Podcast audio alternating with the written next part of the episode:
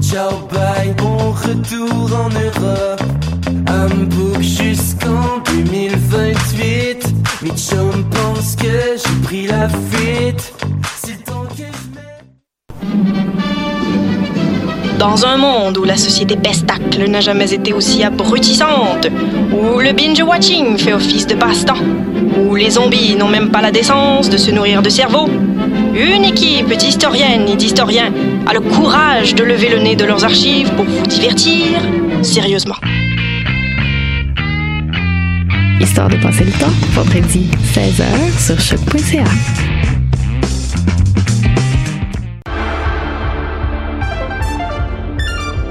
Cinéma, jeux vidéo, télé, bande dessinée, littérature. Chaque semaine, les Amazones se réunissent pour discuter geekness avec un regard féministe et un panel pas comme les autres.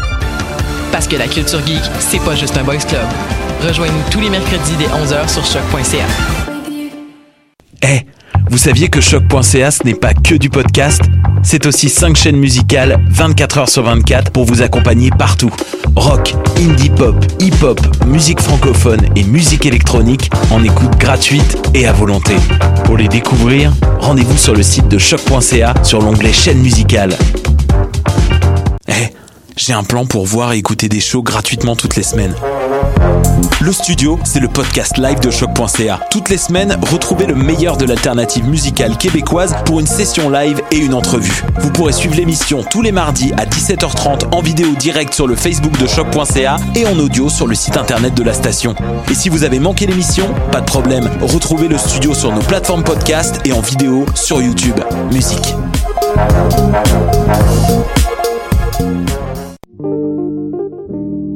Pool Hip Hop, c'est ta référence en matière de hip hop sur les ondes de choc.ca.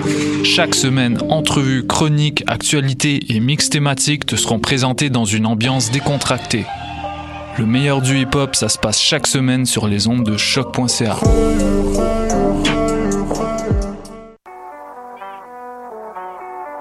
What a Day et c'est Robert Nelson de À la claire ensemble sur les ondes de choc. that.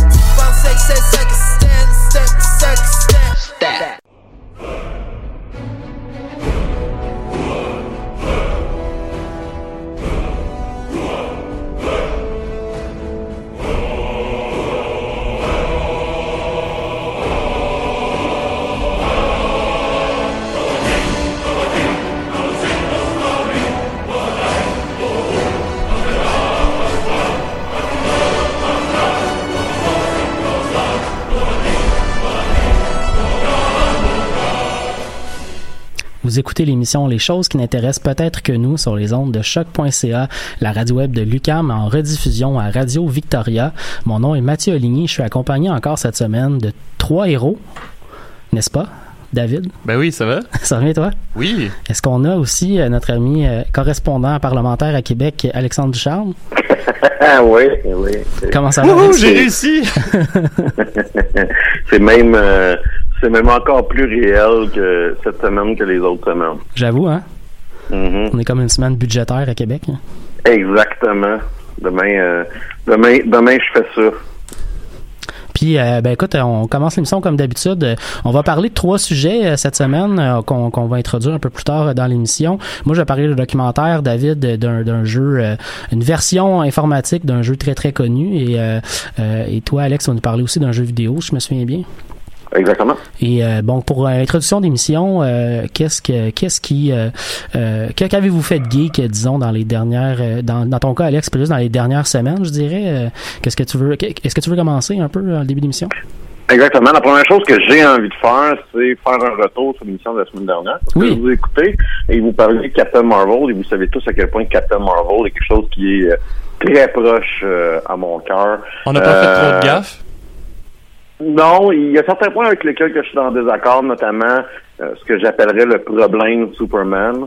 Euh, moi, je suis pas un partisan de faux euh, scale down, euh, donc euh, insérer euh, l'idée de la kryptonite dans Superman. En fait, je pense que la majorité du temps, Superman devient poche à chaque fois qu'on insère la kryptonite.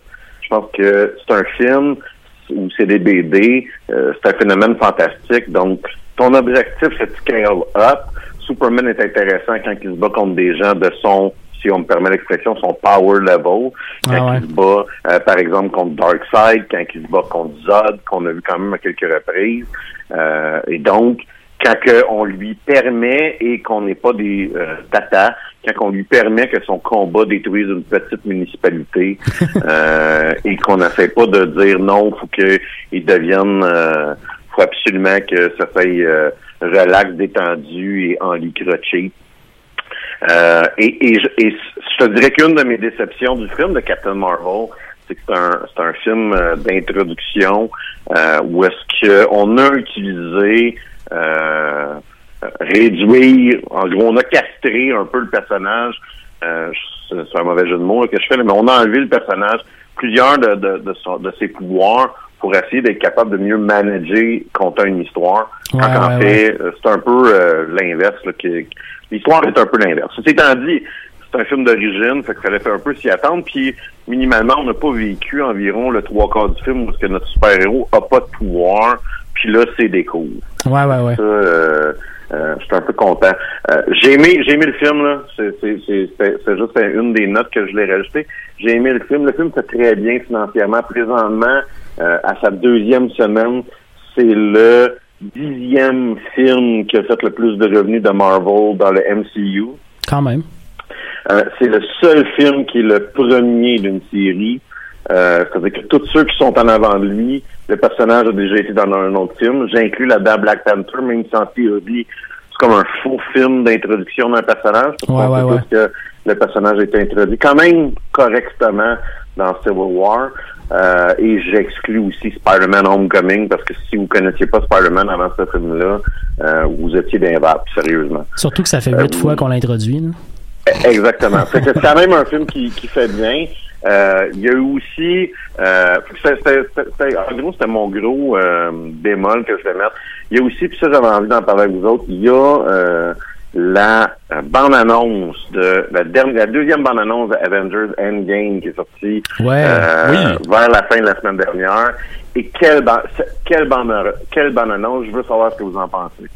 Ben, moi, je me peux plus là. J'ai, j'ai réécouté euh, euh, le, le dernier Avenger. J'ai même réécouté euh, le dernier Thor. Euh, j'a- j'avais le goût de, de j'ai- j'avais le goût. De, j'ai, j'ai tout fait sauf retourner au cinéma voir Captain Marvel. Parce que je vais probablement, je voulais me garder ça un peu en poche. Je vais probablement faire ça au courant de la fête de semaine prochaine. Mais je me peux vraiment plus de, de voir ce film-là. là, même s'il reste pas, il nous reste quoi un mois avant qu'il sorte à peu près, là, même un peu moins. Euh, Ouais, un c'est peu des plus. Ouais. mi-avril, il me semble. J'ai pas la date exacte. Là. J'ai, j'ai vraiment vraiment hâte là. C'est, c'est- c'est- surtout surtout une fois que tu as vu Captain Marvel, puis euh, ils nous font un beau clin d'œil dans ce trailer là en nous rajoutant une petite scène avec Captain Marvel à la toute fin. Euh, c'est, c'est un- c'est vraiment un trailer qui est fait pour nous donner le goût d'aller voir le film. Là. Il, est, il est très bien construit, très intéressant. Puis euh, je pense que c'est toi sur Facebook qui faisait remarquer qu'il y avait une timeline intéressante qui était euh, qui était présentée dans le trailer, notamment avec les cheveux de, de Ouais. Black Widow, où on peut la voir avec différentes couleurs de cheveux, ce qui Yeah. nous dit qu'il va clairement avoir un, un, un bout probablement au début du film où il va avoir un- une période de temps qui va s'écouler ou un truc Ben, du genre. faut, là. faut, Il y a faut eu, euh, 6-7 mois qui passent. en effet. Ouais, c'est ça. Il il y a eu un bout intéressant, en fait, euh, que nos collègues euh, de, de l'émission Les Amazones ont parlé tantôt, quoique euh, une timeline, ça s'identifie tout le temps avec le changement de cheveux d'une femme. Je trouvais ça très Ben, en drôle. fait, c'est c'est un, c'est un peu euh, intéressant. Euh, je, trou- je trouve que c'est une, c'est une bonne manière de procéder. Puis, euh, c'est un peu intéressant aussi que le personnage est comme pas statique. Il y a une évolution dans le temps si on fait des sauts de temps. Ouais. Ça, j'ai trouvé ça intéressant. D'ailleurs, l'émission des Amazones qui parlait de Captain Marvel cette semaine, ils ont, ils ont fait quelques bons points euh, que je pense qu'ils méritent d'être notés, notamment le fait qu'il n'y a aucun intérêt amoureux pour le pour le personnage, Ouais. pas quelque chose Mhm. de rafraîchissant. Le fait qu'il n'y a pas une figure paternelle euh, aidante euh, Ouais, ouais, ouais. qui, est qui est prédominante dans le film. Euh, en fait, quand on le sait un peu l'histoire, le, le père de Captain Marvel est un, un alco- alcoolique. En fait, Captain Marvel, elle aussi, est une alcoolique. Euh, ce qui est assez drôle parce que ces meetings de AA sont avec Tony Stark. Euh, C'est bon quand euh, même. Ouais, non, ben c'est ça, ça, serait on parle de bout où est-ce que l'évolution personnelle du personnage pourrait être faite. Ouais, ouais, ouais. Donc, revenons sur le trailer de de, de, de Endgame. Euh, il y a aussi euh, la dernière scène où on voit comme une marche dans un corridor et on voit que tout le monde porte un suit homogène, Ouais. euh, blanc. Euh, on, on- on peut s'imaginer que euh, la dernière scène du premier trailer qui était Ant-Man débarque, pour Ouais. ceux qui ont vu Ant-Man 2, là, on sait qu'Ant-Man est comme perdu dans son tunnel quantique. Ouais. Euh, et euh, euh, l'autre et, et, et l'autre euh, le deuxième trailer qui finit avec tout le monde qui a un saut qui ressemble qui, qui, qui ressemble beaucoup là au, au saut de Hank Pym dans Ant-Man 2 aussi. Donc on peut s'imaginer qu'il y a peut-être un, un, un, un- un voyage dans le, le monde quantique qui va s'opérer euh, euh, dans Avengers Endgame et donc un voyage dans le temps. Ouais, c'est assez intéressant, ça. Ouais. Euh, puis, mais je suis très, je suis très psych. J'aime le fait que Thor fait snapper son marteau à deux pouces de la tête de Captain Marvel. Et Brie Larson a développé un move elle fonce les sourcils un peu et sourit. Ouais. Et je pense que c'est un de mes moves badass favoris. Ouais, ouais, ouais. C'est Ouais. très. euh, en fait, euh, je, je sais que t'aimais pas la comparaison que euh, j'avais faite avec la page Facebook, mais moi, ça me fait, ça me fait vraiment penser à Dragon Ball. De, hausser un, souri- un sourcil puis sourire. Ouais, ouais, ouais. C'était pas négatif hein, quand que je disais que c'était comme euh, Dragon Ball, c'est juste que c'est vrai que c'est drôle de faire la comparaison vu que euh, Captain Marvel, c'est un personnage extrêmement puissant, justement avec un power level, comme t'as dit- t'as utilisé toi-même une expression de Dragon Ball tantôt pour parler de Captain Marvel. Fait que euh, et ça me rappelle encore à quel point je comprends pas pourquoi ils sont pas capables de faire un live action de Dragon Ball qui a du sens. Il y a un, un super bon euh, film fan-made que je te recommande. C'est vrai, tu m'en avais déjà parlé, je pense, mais j'ai jamais regardé. sur YouTube. Euh, je t'enverrai le lien, puis euh, tu feras le plaisir de faire découvrir ça à nos auditeurs. là. Euh, ça, ça date de un an peut-être. Euh, C'était c'est incroyablement bon. Si tu es un fan de Dragon Ball, tu sais, je veux dire, il y a des bouts qui vont te gosser, là, mais c'est vraiment, vraiment bien fait. Ben écoute, dès que tu m'envoies ça, je mets ça sur euh, en commentaire de notre live. Parfait. Euh, fait en gros, moi, ce, ce trailer-là m'a rassasié côté Endgame euh, jusque euh, euh, jusqu'à la sortie du film. Et, et j'atteins un peu mon point où est-ce que là, je veux plus rien savoir. Parce que le- ce trailer-là m'a donné une quantité d'informations beaucoup plus élevée que ce que j'étais confortable. Ouais. Puis moi, je commence à être capable de pouvoir remplir les spots. Ouais, ouais, je Qu'est-ce qui va comprends. dans le Ils film, peuvent pas nous puis- donner plus d'infos sans commencer à nous vendre bien des affaires, là. C'est ça. La- le seul unique affaire que je peux leur faire confiance, c'est que Marvel manque fréquemment dans leur trailer. C'est vrai. Ben oui, il y avait pas une histoire de Thor euh, avait les, ses deux yeux dans Thor Ragnarok dans le trailer alors qu'il passe. Exactement. Thor avait Ouais. ses deux yeux. On voit Hulk dans Infinity, dans le trailer de Infinity War. On voit littéralement le- la bébête verte. Alors, on la voit jamais dans le film. Euh, on voit- euh, ils ont enlevé les pierres d'infinité que Thanos avait dans son gant, sauf deux. Pour nous donner l'impression qu'ils les trailer, il y a auraient pas euh, au complet. Eh, Exactement. Dans tous les jeux, tu dans tout, dans tout les tra- le trailer, tu pouvais pas suivre la progression, si tu veux, de l'acquisition des pierres de Thanos euh, à ceux qu'il y avait sur son gant. Tu sais, ça, c'est c'est c'est quand même un souci de détail assez élevé. là. Mais ils connaissent quand même assez bien leur public, puis ils savent aussi tu sais, le nombre de sites internet de, de geeks qui vont prendre ce, ce, ce, ce trailer-là puis l'analyser là, euh, morceau par morceau, euh, justement pour donner de l'info aux gens puis euh, alimenter la, la base de fans. Ils connaissent très très bien leur public à cause de ça, tu sais, puis ils, non ont, ils ont seulement bien ça, mais- agi là-dessus. hein. Oui, puis les frères Rousseau, je te dirais, ils ont l'œil. Ouais, c'est Euh, vrai. Moi, j'ai écouté plusieurs... Les frères plusieurs Rousseau. non, ben c'est c'est- le nom des, des, des directeurs. Oui, non, non, c'est juste ça me rappeler des souvenirs. J'aurais pu me faker un accent anglais si t'aurais voulu, le- les frères Russo. Ben j'aurais j'aurais préféré oui. Ouais, ben, ok, ben, les frères Russo. Merci. Euh, On dirait, on dirait une team de lutte. Ben, c'est Rougeau. Ouais, c'est ça. Far from the north of Quebec, les frères Russo. Russo. Euh, il y a- il y a- J'ai écouté plusieurs entrevues avec eux autres et ils ont l'œil pour ce genre de détails-là. Ouais. Tu- on, on- t'es comme safe un peu entre leurs mains quand t'es un geek, euh, puis tu regardes les, leurs trailers. C'est c'est le reste du monde qui m'énerve. Puis euh, les reportages, puis je vous dis tout de suite, les pay spoilers qui existent, c'est les reportages, admettons, sur certains groupes Facebook, euh, certaines pages en IGN, et qui parlent des jouets. Ah ouais, ouais, ouais. Ouais. Les plus, les plus, les spoilers les plus dangereux pour tous les films, c'est les conventions de jouets. Parce qu'en gros, il, six, six mois en avance, ils sortent, ils, ils Ah ouais. de vendre aux grands magasins les jouets euh, des bonhommes qui, euh, qui vont être dans le film. Là, tu peux voir le costume du bonhomme, l'arme qu'il va avoir, des affaires comme ça qui permettent d'analyser Ben, les choses, puis tu veux pas savoir ça. ça. C'est le même qu'on a su que Captain America avait pas son bouclier, exemple. Ouais, ouais, ouais. Donner un exemple. là. Tant qu'à parler de, de directeur, de, ben, de réalisateur de films, euh, on a appris il y a pas très longtemps que James Gunn revenait euh, à la barre de la série de films euh, Garden of the Galaxy. Hey, n'est pas une crise de bonne nouvelle. Sérieusement. Vraiment. Ouais. Il avait, Mhm. il avait été écarté euh, il y a pas très très très longtemps. Puis il, s'était retrouvé, je, je me trompe pas, du côté de DC, qui avait été le recruté pour euh, pour certains. Je me souviens plus quel projet de film, mais euh, il me semble qu'il avait été recruté par DC. Ouais, euh, t'as t'as entièrement raison. Ben, je Euh, sais pas exactement. ouais. Ouais, c'est ça. Je me souviens pas exactement encore une fois c'était quoi le projet. Je sais que c'était à l'étape de rumeur, il n'y a pas eu de confirmation. C'était probablement un deal pour le développement. Euh, probablement que Guardian of the Galaxy 3 aurait jamais été fait. Euh, ou du moins les acteurs auraient été très très mécontents. Ouais. Euh, Ben, il n'y avait pas des acteurs qui avaient pas- menacé de partir, justement? Ouais, par exemple, Dave Bautista qui joue Drax, lui, il était pas intéressé à faire le film si c'était pas lui. Euh, il y en a d'autres, et l'entièreté des acteurs voulaient que ce soit lui. On s'appelle, on s'appelle, James Gunn avait été écarté, euh, littéralement parce qu'en quelque part, comme en 2007, il a fait des jokes de bébé mort sur Twitter parce qu'il voulait Ah se ouais. sentir edgy cette journée-là. Ouais, ouais. Et euh, les, les tweets de alt-right euh, du Pizzagate, en gros, là, euh, le Pizzagate étant qu'une pizzeria à New York était financée par Hillary Clinton pour faire de la pédophilie. Là. Ouais, ouais, c'est vrai. Euh, Avec donc- Barack Obama aussi, je pense qu'il vendait Ouais, des c'est enfants. ça, ouais. ce genre d'histoire-là. Donc, un, con- des, un des tweets conspirationnistes de droite avait déterré ses vieux tweets et ce qui avait euh, engendré là, son, son renvoi par euh, Disney, parce que c'est Disney. Euh, puis, tu sais, tu fais pas des jokes de bébé mort quand t'es à, quand t'es à Disney. Et, et pourtant, Moi, je vais t'avouer que c'est en ça je commence à être désensibilisé sur euh, euh, me révolter pour rien. là.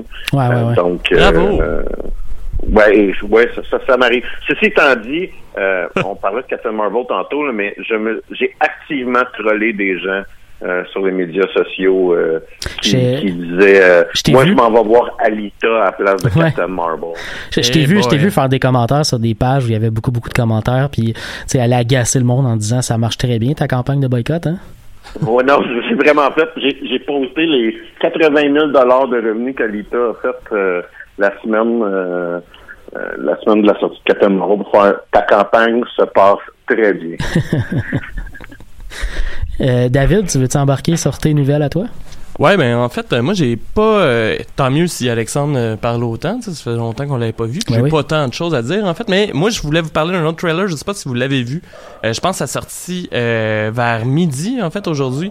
Il y a le trailer de la saison 3 de Stranger Things. Ouais, je voulais parler de ça, moi aussi. qui est sorti- Ah, pour vrai? Il est sorti ce matin, en fait, je pense. Moi, je l'ai vu ce matin. Ben oui, moi c'est parce que j'ai un horaire fucké. Ouais, c'est ça. Moi aussi je l'ai vu ce matin, mais mon matin à moi, pas le tien. Et puis, euh, qu'est-ce que t'en as pensé, toi? J'ai, j'ai trouvé ça super intéressant pour vrai là. Euh, j'ai eu l'impression qu'on me donnait un méga concentré d'années 80 là. J'ai regardé le vidéo puis après j'ai fait oh Alex qui aimera pas ça pas en tout. J'ai déjà que t'écoutes pas la série, ça donnera pas le goût d'écouter cette série là. Mais c'est vraiment de la grosse nostalgie des années- d'années 80 là. On voit une scène notamment où les gens ont l'air de découvrir c'est quoi un centre d'achat là, tu sais un mall Ouais. euh, qui est un peu arrivé des, des années 80 aux États-Unis comme Mhm. concept. Euh, les, les- les- c'est ça, les, les vêtements, les, le style, la musique, même les, la- les jeunes commencent à vieillir un peu, puis il y en a certains qui commencent à avoir des jobs. Ce qu'ils font comme job a l'air d'être des clichés des années 80 aussi, là, tu sais. Fait que euh, tout, tout, tout était un énorme concentré des années, des années 80. Mais, Mais- l'univers qu'on nous a présenté de Stranger Things, genre le fun que les jeunes ont ensemble, euh, le, le- le- le- on nous a pas donné beaucoup d'indices sur ça va être quoi l'intrigue de la saison, mais on sait qu'il y a encore un gros monstre qui va se retrouver dans dans, dans la saison. On l'a d'ailleurs vu, ce gros monstre dans, dans, dans le trailer. Euh, mais je sais pas, le, le, fun que le monde avait l'air d'avoir dans, dans, dans la série m'a donné le goût d'écouter la prochaine saison. Là, Mais- vraiment beaucoup. là. Mais tu sais, en même temps, euh, je pense que c'est ce qui fait euh, le, le charme un peu, si on veut, de la série, là, Ouais. de, de- que c'est vraiment trop années 80. Un peu, euh, ouais.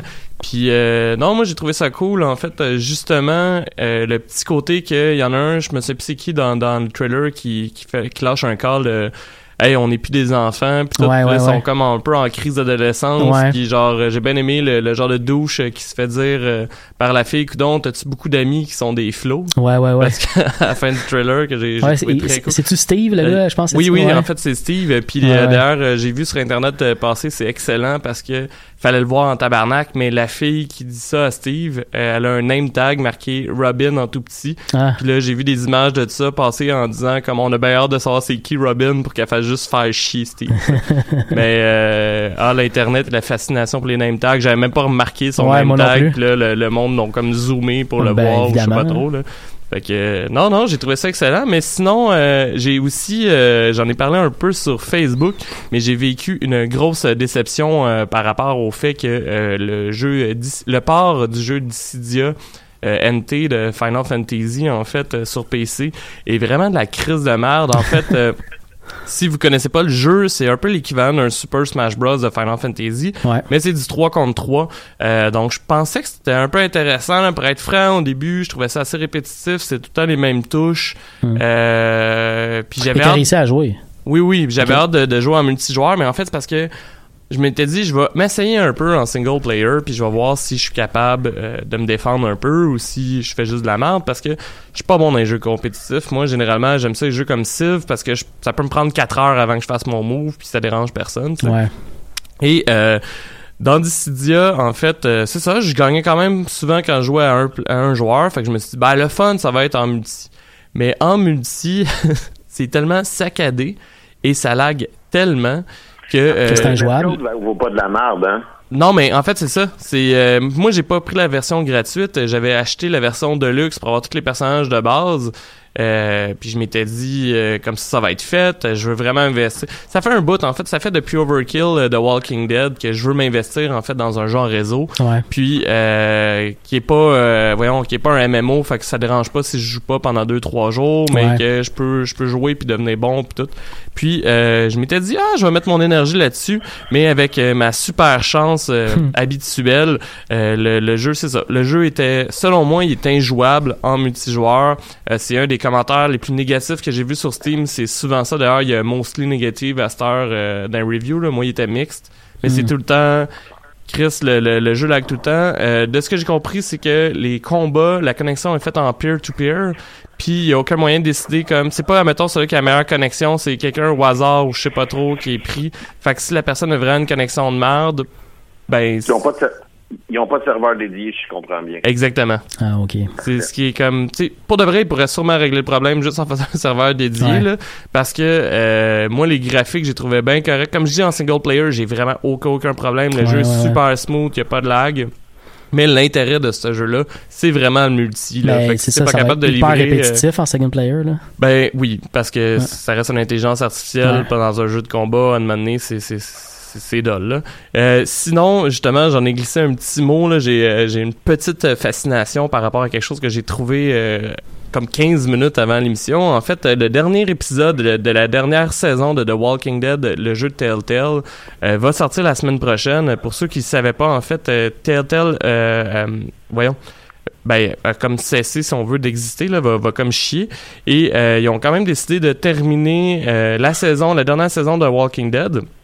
Et là, ça me met en Uber tabarnak parce qu'il y avait deux épisodes qui étaient sortis et Steam a enlevé le jeu. De, de- on peut plus l'acheter sur Steam, Ouais. évidemment, parce qu'ils se sont dit il y aura pas les autres épisodes. Mais là, la dernière saison va sortir et j'ai cherché partout sur euh, ben partout. J'ai cherché sur les sites que je connais de, de, de, de gaming, euh, du genre euh, Steam, Greenman Gaming, Humble Store, etc. Et nulle part on peut racheter la saison alors qu'elle va être terminée. Donc ça va être un jeu complet, donc ça devrait pas être un problème. Cependant, il y a uniquement Steam qui a enlevé Overkill de Walking Dead de leur, leur magasin. Fait que je trouve que c'est très dompe. Parce que, tu sais, t'enlèves un jeu qui va être complet pour Ouais. laisser un jeu qui comme est abandonné genre sur tes plateformes et qui va être injouable parce qu'il y a de moins en moins de joueurs à chaque jour là. Euh, ouais, j'ai trouvé ça Mais il y a- assez spécial. Il y a peut-être un problème du statut légal de l'entreprise parce que je me souviens plus exactement si l'entreprise a juste fermé ses portes, est-tu sur la protection de la loi sur la faillite, c'est quoi exactement son ouais. statut. Peut-être qu'il y a ça qui fait en sorte qu'elle peut pas vendre quoi que ce soit là. Je sais pas. Ben c'est certain que c'est ça, Ça doit avoir un lien avec Ouais, ça. Ça doit être euh, du côté légal. euh, Ouais. quoi ça. Et toi, Mathieu, qu'est-ce que t'as fait euh, cette semaine? Ben, j'allais parler du trailer de Stranger Things euh, 3, donc euh, ça c'est fait. Mais euh, sinon, depuis euh, midi aujourd'hui, officiellement, le plus grand empire euh, de, de euh, média, médiatique, cinématographique, euh, de d'entertainment est officiellement créé avec la fusion de Disney et de Fox. Euh, c'était aujourd'hui que c'était euh, comme le, le parce que ça, c'est ce genre d'affaire-là prend des mois et des mois à se mettre en place. Là, on a eu la nouvelle, je pense, presque il y a un an, euh, de, Ouais, de l'achat de. Fox par Disney de 71,3 milliards de dollars. Parce que le chiffre a comme Mhm. augmenté en plus à travers le- les mois. Les personnages de Star Wars vont toujours pouvoir être dans les Simpsons. Ça va être génial. Exactement. Mais euh, mais pour de vrai, le, le- le crossover de de de d'univers. Attention, hein, ceci dit, Dave, euh, ça n'inclut pas la télévision Fox. Ah, je pensais que c'était... Ben, c'est vrai que ça a du sens, ça. Je sais pas si ça n'inclut pas les Simpsons. Ce que je sais, c'est que les postes de télé ne sont pas inclus dans les Non, postes c'est ça. à cause des droits. Ils ont, ils ont, ils ont pas acheté le, effectivement, c'est pas les postes de télé, mais ils possèdent les droits des, euh, euh, de, de, de, de toutes sortes d'univers, là, de toutes sortes de, de créations, là, donc Oui. des droits de films, Oui, des droits de, de, de séries télé même, là. Euh, fait que le, le Fox devient un diffuseur pas mal, pas mal juste, là. C'est pas mal juste ça qui reste, là. Fox News, Mhm. puis, euh, c'est ça, le, mais c'est assez impressionnant. Il y a un très bon article sur le site de Vox.com si vous voulez aller voir là, où il couvre un peu tous les aspects de, de ce qui se passe pour la suite. Moi, ce qui m'intéresse le plus pour la suite des choses, pas mal ce qui va se passer avec euh, la plateforme numérique de Disney, là, parce que la compétition Netflix-Disney va pas mal commencer dans les prochains euh, mois slash années. Euh, il y avait déjà une annonce de Disney Plus qui s'en vient ou qui est déjà qui est déjà créée là, qui, qui va pas mal mettre de l'avant les produits Disney de base, mais Disney en achetant euh, Fox a aussi acheté des- 30% des droits de Hulu, euh, qui est comme le compétiteur, un des gros compétiteurs de Netflix là, euh, Hulu.com est, est quand même un gros producteur de contenu maintenant avec euh, avec Amazon, c'est pas mal les trois gros joueurs du web en termes de, de, de production de contenu ou d'achat de, de produits qui sont qui sont disponibles en ligne en streaming. Fait que ça va être intéressant de voir ça va être quoi que Disney va faire avec cette cette, cette, part-là? Est-ce qu'ils vont racheter d'autres parts pour contrôler l'organisation au complet puis en faire leur diffuseur? Ou est-ce qu'ils vont passer à autre chose? C'est un point d'interrogation là-dessus. Mhm. Minimalement, euh, ça veut dire qu'ils vont mettre le feu qui existe déjà. Ben, en tout cas, tous les contrats de, de, de diffusion de Netflix avec euh, des produits qui appartiennent maintenant à Disney vont nécessairement se, se terminer puis pas vraiment être renouvelés. Là. Euh, Ouais, fait qu'il y a, il y a les ça qui s'en vient. bousculer. Ouais, ouais, clairement, clairement. Euh, sinon, ben euh, moi la semaine dernière, j'ai décidé d'acheter euh, la troisième expansion du jeu Starcraft, euh, Starcraft 2. Euh, Ouais, euh, ça fait, c'est- c'est c'est pas sorti récemment, là, ça fait quand même genre presque deux ans que c'est sorti. Je pense si que c'est la seule pas. qui me manque aussi. Ouais, Legacy of the Void. J'attendais en fait depuis la sortie de. que, comme je dis, je pense que ça fait un an et demi au moins que c'est sorti. Euh, c'est pas l'automne dernier, je pense que c'est l'automne d'avant.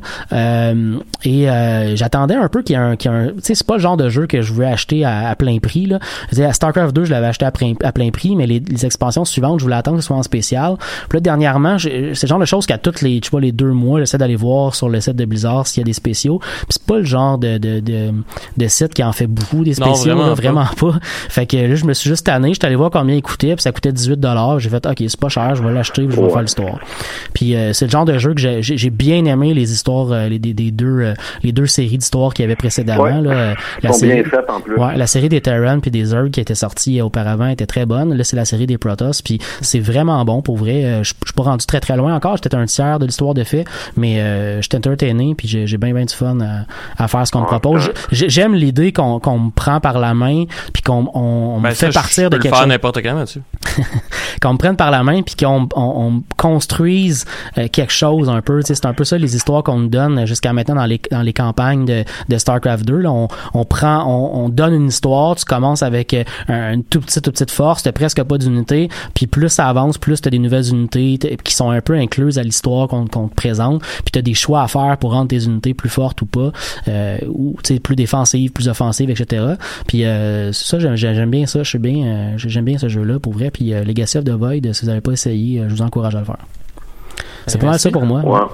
Ben, merci Non, mais beaucoup. c'est, c'est, puis pas rien que ça, les choix que tu fais dans ces, euh, dans, dans ces, euh, dans les, dans les histoires de, de, de StarCraft 2 là, et ses expansions sont quand même, sont quand même significatifs ou minimalement t'as l'impression que euh, t'es fait pour une bonne, ra- t'es fait pour une raison. là. Ça veut Ouais, ouais, ouais.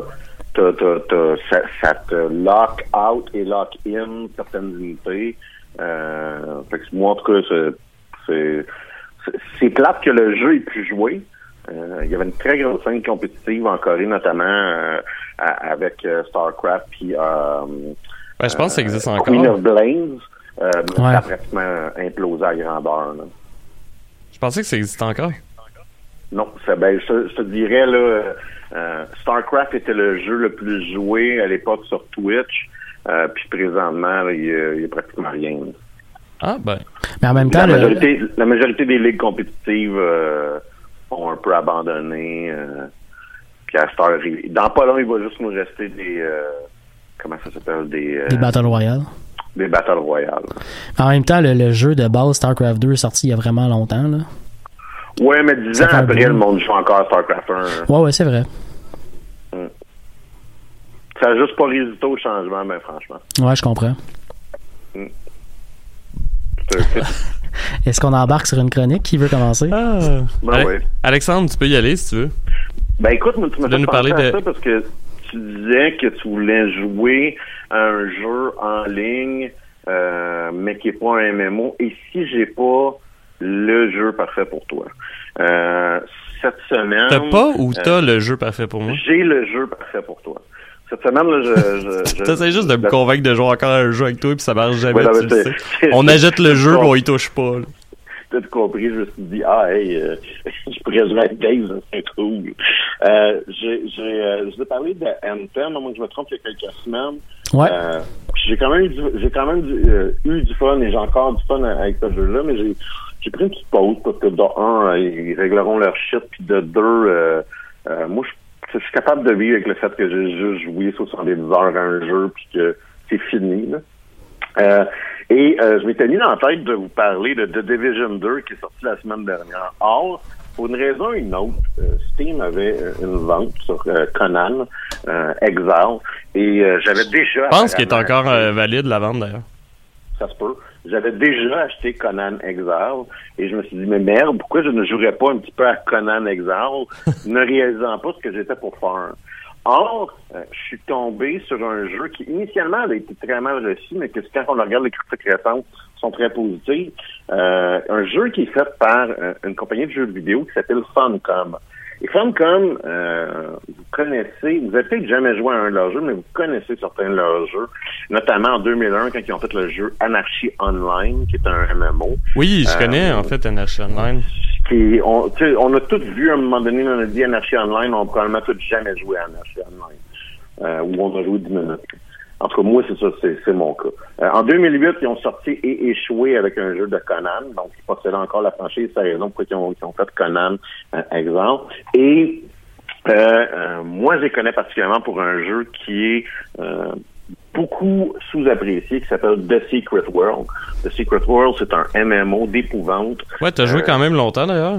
qui est clairement unique. C'est un jeu là euh, qui, est, qui est seul dans sa catégorie euh, et, et, euh, qui vaut vraiment la peine parce que euh, c'est vraiment jouer un jeu d'enquête euh, dans un MMO. Euh, c'est vraiment un très bon jeu, euh, un jeu qui est très sous-évalué. Ceci étant dit, ont sorti un jeu qui s'appelle Conan Exile. Conan Exile, mécaniquement, ce que c'est, c'est que c'est un jeu d'aventure, d'action-adventure, donc d'a- d'aventure et d'action. Ça ressemble beaucoup à Rust, ça ressemble beaucoup à Seven Days to Die, ou si vous préférez, ça ressemble à Minecraft qui est fusionné Avec un jeu avec un jeu de third person euh, avec des épées, en gros, des épées et des arcs. Euh, Ben, ouais, Arc, Arc, c'est un bon exemple. En- fait- un bon exemple. En fait, je pense que toi t'as pas joué, mais moi je trouvais que ça avait l'air un peu à Life is for Doll. Je connais pas. Ok, bon. Mais Non, mais je t'expliquerai on- pas c'est quoi euh, là, là. Je- je- on s'en reparlera. Ouais, Initialement, là, quand on se met à jouer, là, on reconnaît tout la barre en bas avec les items, euh, ton inventaire, ta capacité de construire une maison, le fait qu'il faut que tu mines des ressources. On a le un classique. peu là. le, le baseline de Minecraft qu'on voit. Et, et on est dans l'univers de Conan. L'univers de Conan, c'est quoi? Euh, on se rappelle, là, il y a euh, trois films, deux films par Arnold Schwarzenegger, un film avec Jason Momoa euh, dans les années deux, en 2011. Euh, un faux film de Conan avec Kevin Sorbo qui s'appelle Call the Conqueror. Oui, Euh, je l'ai vu. Ah, je me ça. souviens de ça. C'est le gars qui joue Hercule. Ouais. Ouais. Puis il y a- Disappointed! exactement. Puis en 85, ils ont fait un, un film qui s'appelle Red Sonja, qui était comme un, si vous voulez, là, un off-shot de- des deux films de Conan avec Arnold Schwarzenegger. Euh, et c'est donc un film, et c'est donc un jeu qui va être dans cet univers-là. Le premier film de Conan, Conan le Barbare, c'est un film qui est très dark, très weird. Euh, le personnage principal parle pratiquement jamais parce que, entre autres, c'est Arnold Schwarzenegger puis il maîtrisait pas très bien l'anglais. Euh, euh, Il y a comme de la nudité, un, tu sais, de la nudité weird des années 80. là. Ouais, ouais, ouais. On en a plus à faire dans nos films, là, mais il y a comme du monde un peu tout nu puis tu comprends pas trop pourquoi. Ouais, ouais, ouais. Euh, et le jeu est de même. Et la première Pour vrai? qu'on a, c'est notre, notre personnage, la première scène qu'on a, c'est notre personnage est crucifié euh, dans le désert. Et euh, tout dépendant des settings que vous avez sur le jeu, il est peut-être flambant fucking nu. Euh, et et euh, quand j'ai flambant nu, c'est pas euh, avec une fausse patch pour cacher le stock. Non, non, tout est là. Euh, Oui, il y avait pas, au début, je sais pas si c'est encore là, mais tu pouvais pas comme décider de la, de la grosseur de tes organes génitaux quand tu crées ton personnage? Tu peux encore, et là, je te réconforte, tu peux encore euh, Ben, c'est, pas, euh. moi, je trouve pas que c'est nécessairement un point positif parce que je me dis que c'est juste quelque chose qui fait dégénérer un jeu, là. tu peux, il y a ce qu'on appelle une slider pour ta masculinité.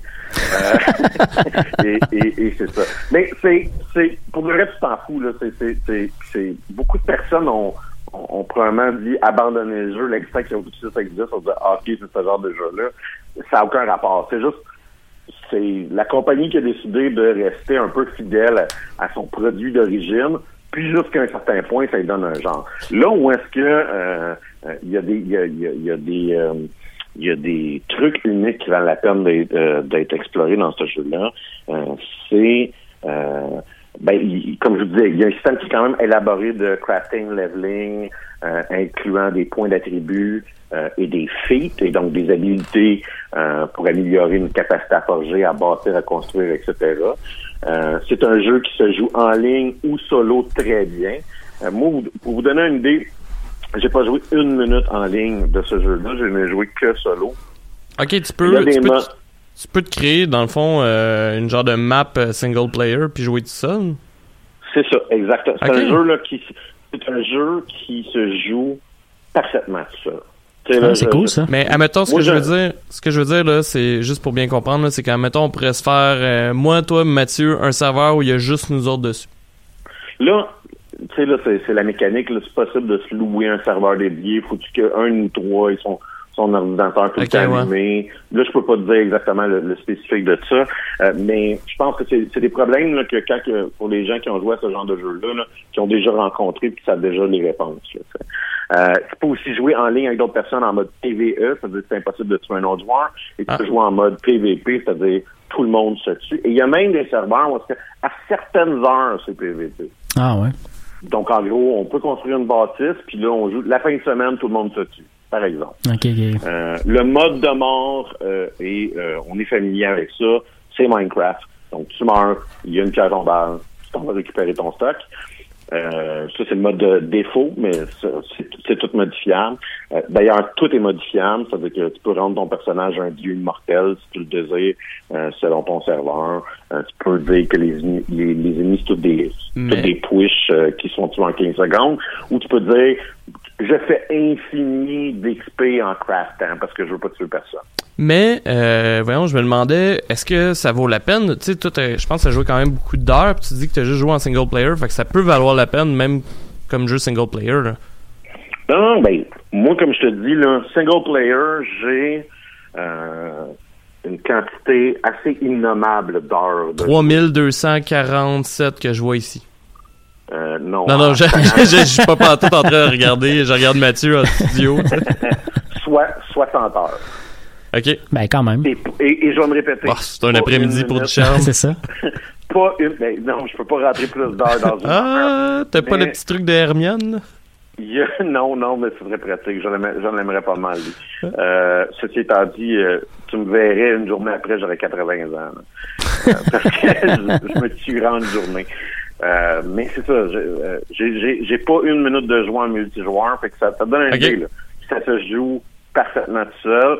Euh, la seule unique affaire que j'ai faite, moi, de temps en temps, j'ai rendu les ennemis plus facilement tuables parce que je voulais explorer des, des spots à plus haute difficulté. Euh, puis je me foutais un peu que j'étais pas le bon level. Hmm. Euh, fait que ça, ça, ça, c'est c'est des, des affaires que j'ai faites. Parce que clairement, de temps en temps, tu pognes des grosses bébites qui vont te tuer. Puis euh, En fait, faut- ça, ça c'est ça Oui. c'est c'est mon côté ultra geek là, mais ça c'est le genre de, de truc que je trouverais intéressant euh, d'utiliser en fait comme plateforme pour faire des serveurs roleplay. Ah, je peux, je peux clairement Ça doit exister, qu'il y a des serveurs roleplay complètement à ce jeu-là et considérant un peu aussi la, la nudité intégrale au jeu, ça doit virer weird. C'était pas mon point. C'était clairement ton point. Je ferais pas ça avec des étrangers. Um, je, je, je, je, je, je vais continuer un petit peu parce qu'il y a deux, trois mécaniques que j'ai envie de vous parler. Moi, une des mécaniques, et c'est rare que c'est dit comme un positif, mais une des mécaniques que j'ai vraiment appréciée dans le jeu, c'est la mécanique d'esclavage. Donc, euh, on, on peut arriver avec un bat de baseball, frapper sur des ennemis, les rendre inconscients, les attacher, les ramener à son camp, les mettre sur un engin de torture pour les briser mentalement et après ça, Ben comme, comme cook, forgeron, euh, garde, etc. Fait que ça, c'est une mécanique. Ah oui, parce que c'est si facile que ça, tu sais, tu retournes, tu, tu retournes à l'aventure, tu laisses tout le monde à ton campement, puis tu reviens, puis tout est, tout est pareil euh, comme avant. là. Ouais, ben, c'est- je sais pas, c'est peut-être le 2001 sur la roue euh, avec un gars qui le fouette brisé personne. Oui, mais le gars qui le fouette, c'est-tu un autre esclave? Ben oui, non, c'est sûr, tu l'as brisé au préalable toi-même. Écoute, minimalement, c'est que ton camp, quand tu joues tout seul, est habité, euh, t'as l'impression d'être en train de te bâtir une cité, ça te donne des objectifs aussi perpétuels euh, parce que tu as envie d'avoir un prêtre très hot. Fait que tu essaies de trouver le prêtre très hot pour le réduire à l'esclavage, pour le ramener à ton camp. Là, je, je te rappelle que tu le traînes avec une corde jusqu'à ton camp. Euh, c'est quand même une job. Et euh, donc, tu gros stérile. Parce que il y a une mécanique que tu peux switcher à off, comme tu peux la switcher à off, mais il y a une mécanique où est-ce que, à intervalles réguliers, il y a ce qu'on appelle une purge. Donc, en gros, euh, as une série de vagues d'ennemis qui attaquent euh, ta résidence, euh, détruit tes, des, ou détruit tes bâtisses, et il faut que tu essaies de faire ce que, ce tu as à faire pour rester vivant. Donc, en gros, encore là, c'est- totalement facultatif, ça, ça se désable très aisément. Euh, mais en gros, il y a une manière de perpétuellement te mettre en danger si c'est ça que tu apprécies dans un jeu vidéo. Comme que c'est une manière de mettre ça à off. Et juste d'avoir ton trip de te bâtir un camp de barbares euh, euh, variables. Je dis barbare variable là, parce qu'en théorie, avec des expansions, on peut euh, faire une esthétique entièrement euh, grec antique ou une esthétique euh, japonais, euh, samouraï, mais on va tout le temps garder le feeling euh, pré-Moyen Âge, je dirais. Quand tu, quand tu dis qu'on peut switcher à on ou à off des mécaniques, on peut le faire. Mhm. C'est à la création du serveur que ça se fait ou pendant le jeu, on le fait quand on veut? Ben, en gros, quand tu joues solo, c'est toi qui es en contrôle. OK. Si tu es dans un serveur, il y a des paramètres. OK. C'est pas les paramètres du serveur? Ah ouais, c'est ça, OK. C'est aussi simple que ça.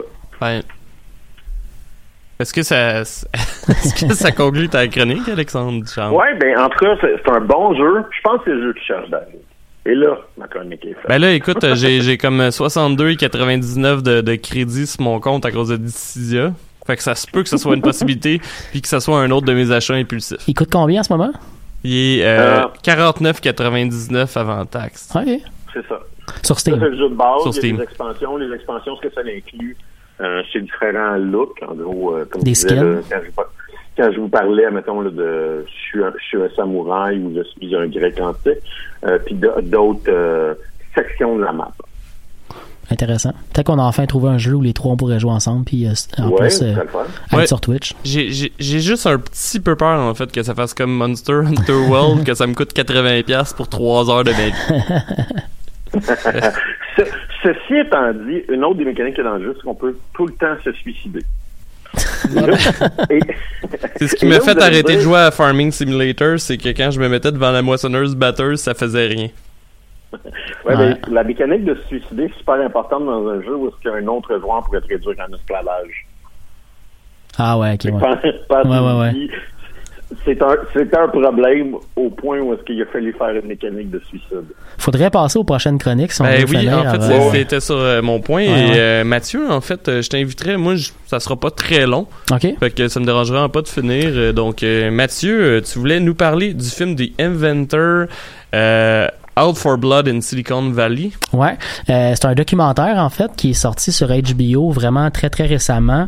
Euh, euh, c'est sorti, c'est ça, c'est en, en 2019, mais c'est euh, début 2019. Fait que je, me souviens bien, ça a été présenté genre euh, en, en compétition euh, de, de, de- en compétition de film, genre euh, au début janvier. Puis là, c'est sur HBO depuis le 18 mars. Euh, donc c'est ça, ça fait deux jours que c'est là. J'ai eu vraiment du fun à écouter ce documentaire-là. C'est hyper hyper intéressant.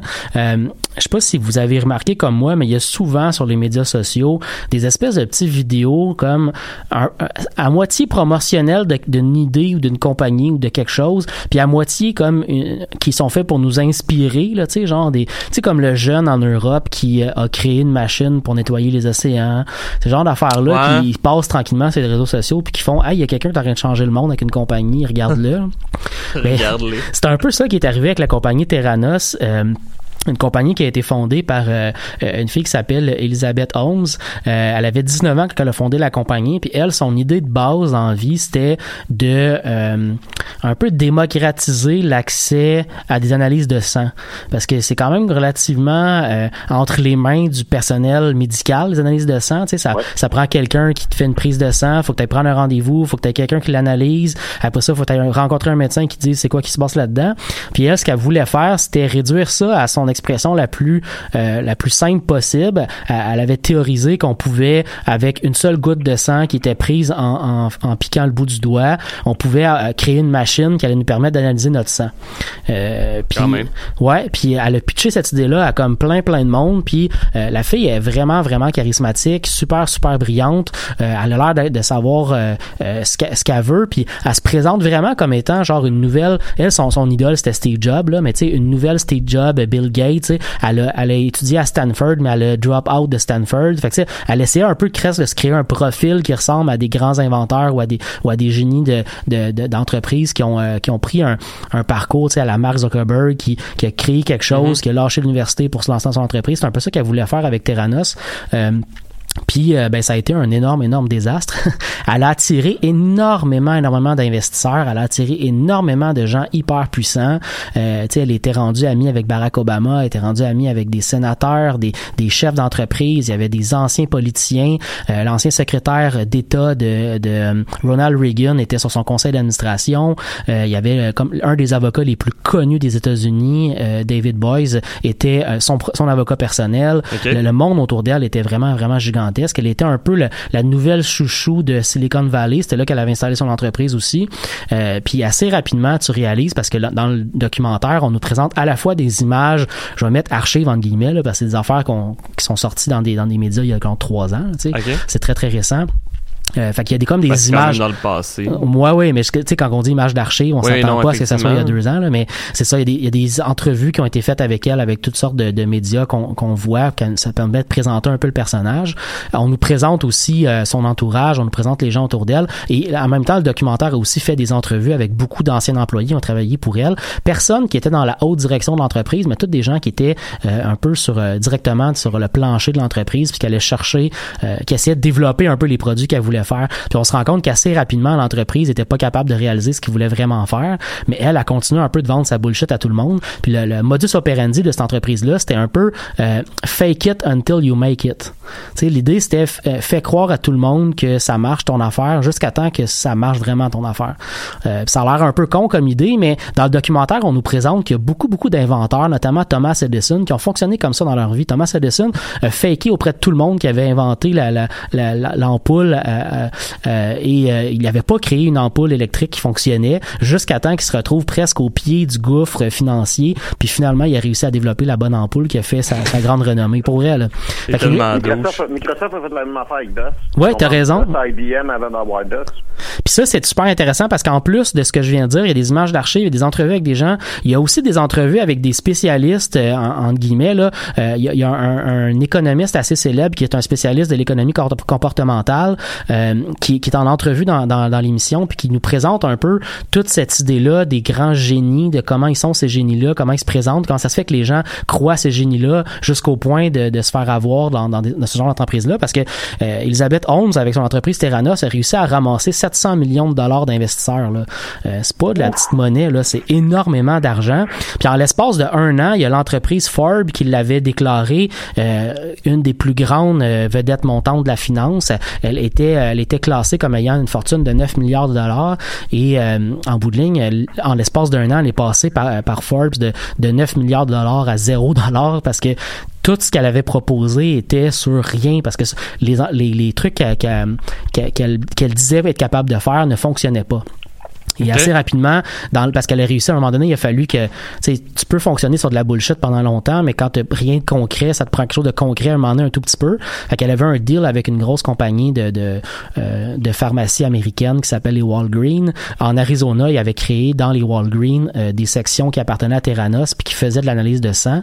Mais tu sais, assez rapidement, ce marché, sa machine marchait pas. Fait qu'elle faisait de l'analyse de sang avec du, des machines qui sont disponibles sur le marché de, euh, des laboratoires. Tu sais, fait que des laboratoires très traditionnels alors qu'elle disait qu'elle faisait des affaires que d'autres laboratoires faisaient pas.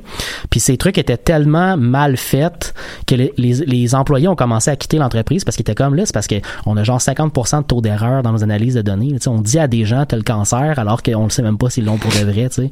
Il y a des histoires d'horreur comme ça de gens où tu sais, ils se faisaient appeler par Terranos en disant va-t'en à l'urgence maintenant, t'es en danger, puis c'est pas vrai. Tu sais.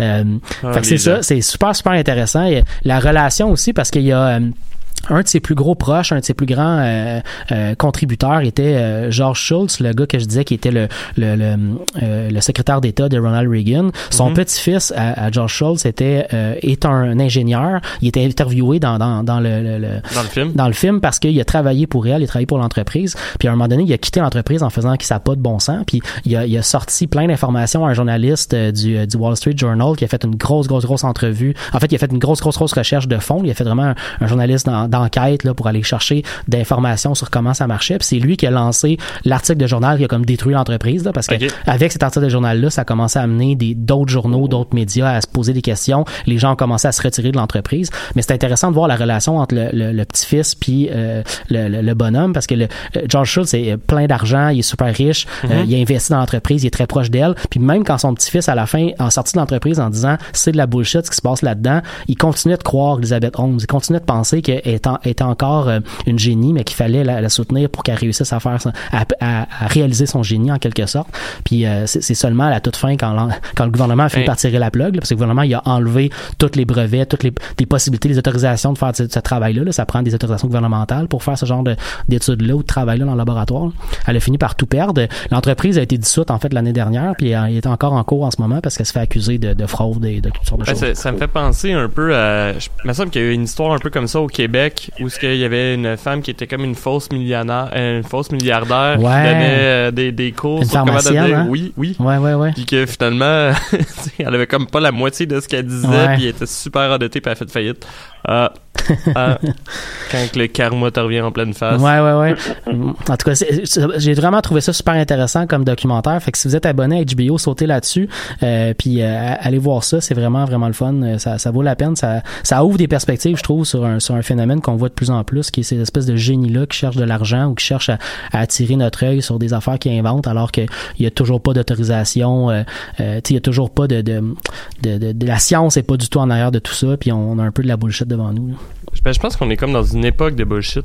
Un peu. Ouais, c'est, c'est, c'est triste. Mm, ben, Pour ça qu'on boit. On parlait de Thomas Edison tantôt, hein, pas tant que ça. C'est pas, c'est pas, c'est pas nouveau. Non, non, non, absolument pas. Puis le documentaire en parle bien à quel point c'est pas nouveau quand justement on se fait donner de la bullshit par des gens qui, en se donnant, en te donnant de la bullshit, finissent à un moment donné par faire de quoi de grand, là, en quelque sorte. là. Mais le documentaire vient un peu explorer cette idée-là de jusqu'à quel point on peut prendre la bullshit pour accepter que ça va réussir un jour ou pas, tu sais. Mhm. David, tu voulais nous parler de tes aventures avec Magic? Ouais, ben en fait. Pour, pour les trois prochaines minutes. Non, mais en fait, ce que je voulais faire, c'est juste de présenter rapidement euh, la plateforme. euh, voyons, excusez, je me trompe de souris d'ordinateur parce que j'essaie de gérer quatre affaires en même temps. Euh, en fait, là, ce que je vais vous présenter, c'était MTG, euh, soit Magic the Gathering Arena, euh, qui est disponible, si je me trompe pas, en fait, sur le site de Wizard of the Coast, euh, qui sont ceux-là qui l'ont développé et qui ont racheté Magic dans le passé, parce qu'il me semble que ça n'a pas toujours été à eux. Mais peut-être que je me trompe. Wizard a toujours été en Magic, c'est qu'ils ont acheté Dungeons Dragons.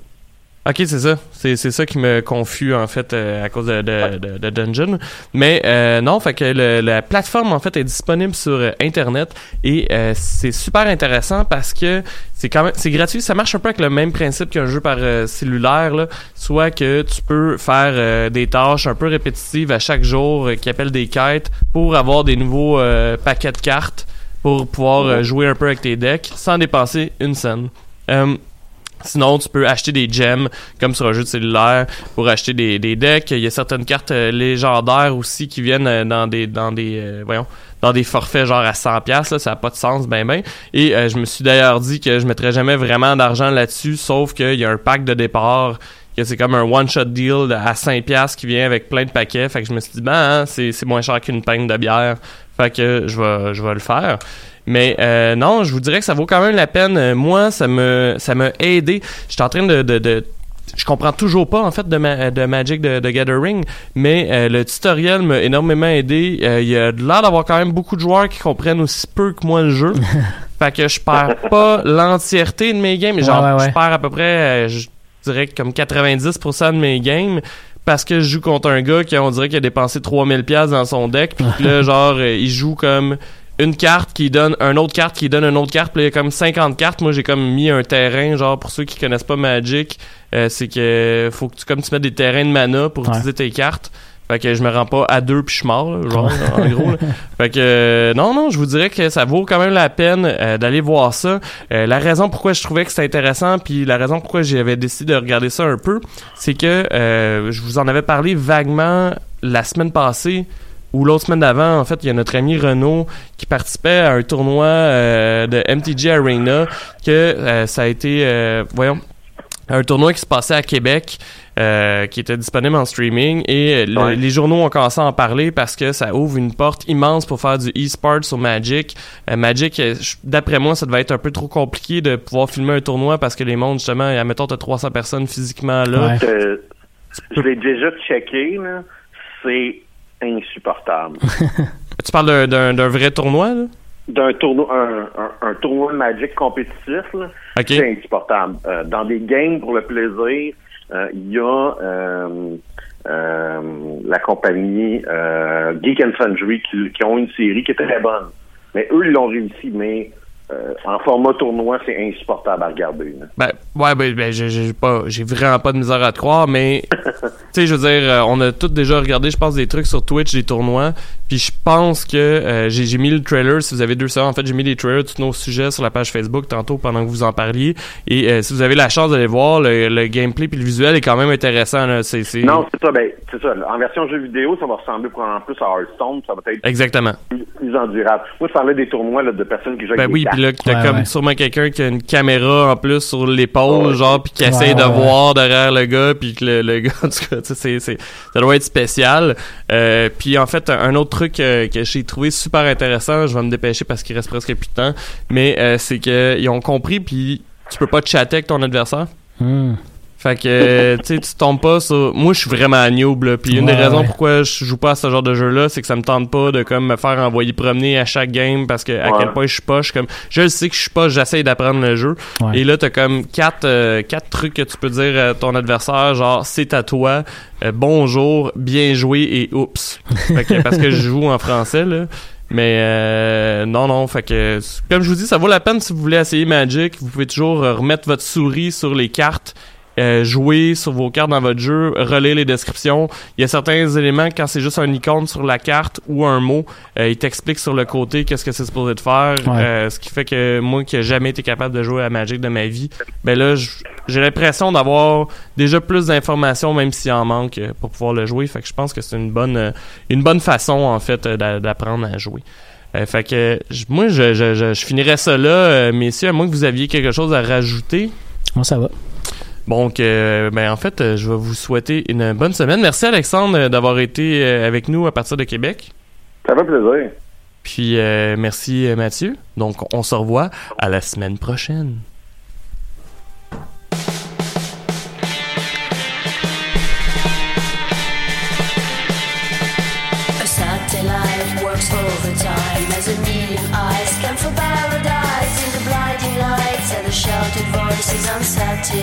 The children